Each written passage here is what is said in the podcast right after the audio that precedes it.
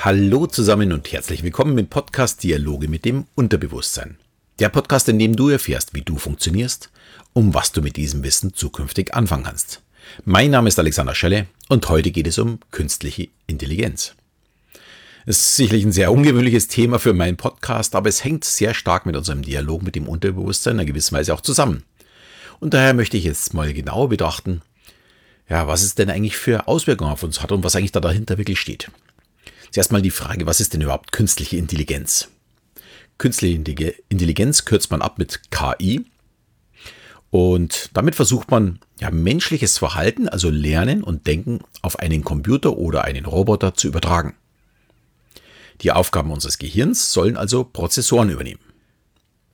Der Wunsch des Menschen, einen Menschen nachzubauen, gibt es schon sehr lange. Das Thema KI kam in der Mitte des letzten Jahrhunderts auf und als Spielwiese nutzt man dann gerne das Spiel Schach. Das ist schließlich sehr, sehr komplex. Man baut ja äh, also Schachcomputer und es dauerte bis in die 90er Jahre, Mitte der 90er Jahre, ich glaube 95 oder 96 war es, bis der Schachcomputer Deep Blue den amtierenden Weltmeister Garry Kasparov besiegen konnte. Allerdings war das noch keine ja, wirkliche künstliche Intelligenz. Der Schachcomputer konnte nämlich nur das, was ihm seine Programmierer vorher gegeben haben. In dem Fall sogar währenddessen. Die Intelligenz kam also noch vom Menschen. Aber jetzt spätestens 2017, also 20 Jahre später, haben sich die Machtverhältnisse am Schachbrett endgültig gedreht. In nur vier Stunden lernte das Programm AlphaZero das Spiel Schach und war danach bereit, die Allerbesten zu schlagen. Es mussten dafür also nicht alle Spiele ausgewertet werden, so wie man früher vorgegangen ist, sondern das Programm hat sich das Spiel nur mit den Grundregeln selbst beigebracht. Und ich möchte betonen, in gerade mal vier Stunden. Und auch die noch komplexeren Brettspiele, Shogi und Go, lernt es zur Perfektion und ist bis jetzt nicht zu schlagen. Ja, und das Ganze hat natürlich auch Auswirkungen auf uns. Und was das ist, schauen wir uns mal genauer an. Ich muss dazu sagen, mein Wissen darin ist natürlich sehr begrenzt. Ich bin da kein Fachmann und alles, was ich vermute, sind ja auch nur Vermutungen, wie ich schon gesagt habe, und sind eben noch keine Fakten. Aber die werden sicherlich in den nächsten Jahren geschaffen werden. Schauen wir uns mal auf die Entwicklung des Menschen an. Alles, was uns ja weitergebracht hat, waren im Grunde neue Erfindungen.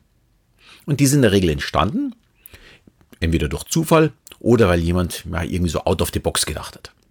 In der Steinzeit zum Beispiel musste irgendjemand eingefallen sein, dass man einen Stein nicht nur auf den Kopf seines Gegners schlagen kann, sondern dass man den Stein auch zu einem Werkzeug wie einer Pfeilspitze umarbeiten kann.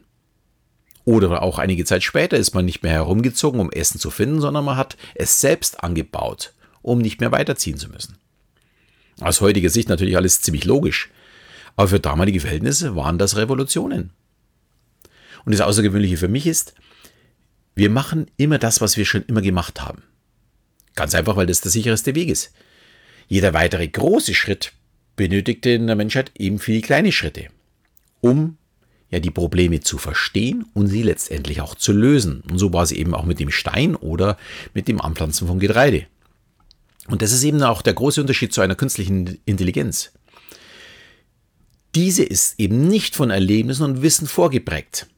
Also all den Dingen, die uns Entscheidungen treffen lässt. Unser Unterbewusstsein, also da sprechen wir immer von diesen 98 Prozent. Die sind ja im Grunde nur geprägt von dem, was wir schon alles gelernt haben, was wir schon alles erfahren haben. Wenn wir nicht gegen die Scheibe rennen, dann wissen wir, gegen die Scheibe kann man nicht durchgehen. Aber diese Maschine, also diese Alpha Zero, ja, die muss nur eine Aufgabe äh, bekommen und Regeln bekommen. Und schon kann sie frei die Lösung berechnen, ohne auf das bisherige Wissen zurückgreifen zu müssen. Die weiß vielleicht nicht, dass man durch die Scheibe durchgehen kann, die wird es sich erst errechnen müssen. Ja, und dies hat eben Garry Kasparov, der ehemalige Schachweltmeister, auch bewundert. Er meinte, ja, ohne diesen menschlichen Erfahrungswerte hat Alpha Zero komplett neue Wege beim Schachspiel gefunden. Wege, die Menschen bisher verborgen blieben. Und so kann es natürlich bei jeder gestellten Aufgabe zukünftig auch passieren. Äh, unsere Flieger sehen aus wie Vögel. Ja, selbstverständlich. Schließlich haben wir uns das Fliegen ja auch von den Vögeln abgeschaut. Aber vielleicht gibt es ja ganz andere Wege dazu. Vielleicht gibt es ganz andere Formen, die viel besser sind als die von Vögeln. Und ich glaube nicht, dass wir heute auch nur annähernd einschätzen können, wie sich unsere Welt in den nächsten Jahren verändern wird. Vermutlich wissen es auch nur die Computer. Äh, übrigens mal nur so am Rande. Alpha Zero ist ein Ergebnis einer Google-Tochter.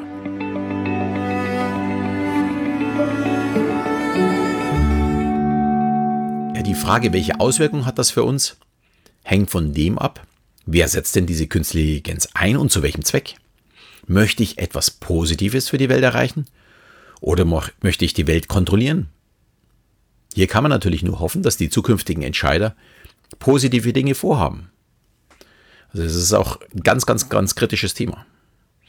Eine große Auswirkung wird KI sicherlich auf dem Arbeitsmarkt haben. Ein Empfang oder ein Informationsstand oder, äh, wie sagt man so, eine Telefonzentrale benötigt keine Menschen mehr. Alle Antworten kann auch ein Computer geben. Und das in, im Grunde genommen in jeder Sprache, die gewünscht ist. Und ganz ehrlich, dafür benötigt man noch nicht mal ein selbstlernendes System. Dafür reicht im Grunde schon die Technik, die wir heute haben. Wir müssen uns nur daran gewöhnen. Vielleicht mal ein komplizierteres Beispiel, wo es vielleicht ein bisschen klarer wird. Das ist der allgemeine Arzt, der Hausarzt, wo wir hingehen. Ein Arzt mit 50 wird nicht auf dem Wissensstand eines 30-Jährigen sein.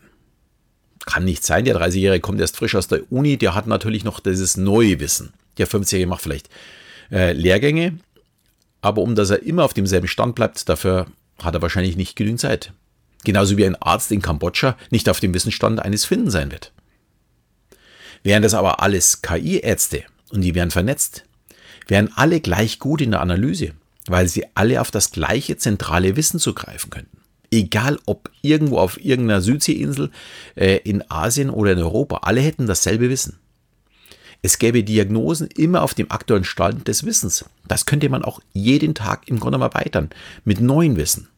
Wenn man jetzt gerade an die Pandemie denkt, äh, wäre das ja unschlagbar.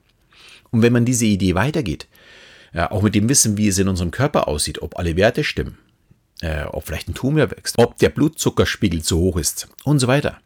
Das klingt vielleicht ein bisschen unheimlich, ist aber schon in einer gewissen Weise auch Realität. Hier kommen wir schon wieder zu Google. Äh, der Google KI Luna, glaube ich, nennt sich der, hat irgendwas mit Lymphknoten zu tun, deswegen der Name, erkennt zum Beispiel äh, Brustkrebs mit einer 99-prozentigen Wahrscheinlichkeit auf den Bildern. Das schafft natürlich kein Arzt. Ganz anderes Thema mal, äh, Rechtsanwälte.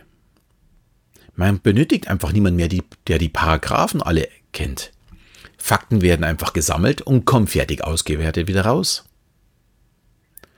Was ich dagegen nicht glaube, ist, dass man mit dem, wo man es eigentlich am häufigsten hört, ähm, dass dieses auch Richtung künstliche Intelligenz geht. Das sind Pflegeroboter. Da jeder Mensch einfach individuell ist, müsste jeder Roboter seine Reaktionen neu berechnen, dass sich die Ausgangslage, also die Fakten, die einzelnen Personen ständig verändern. Außerdem gibt künstliche Intelligenz keine emotionale Intelligenz. Dafür benötigen wir dann tatsächlich Menschen. Also das sehe ich als sehr zukunftssicheren Job an, vor allem da wir immer älter werden. Dagegen Kunst zum Beispiel lässt sich wiederum sehr gut berechnen. Bei der Musik, welche Töne und Geschwindigkeiten passen für die jeweilige Zielgruppe zusammen.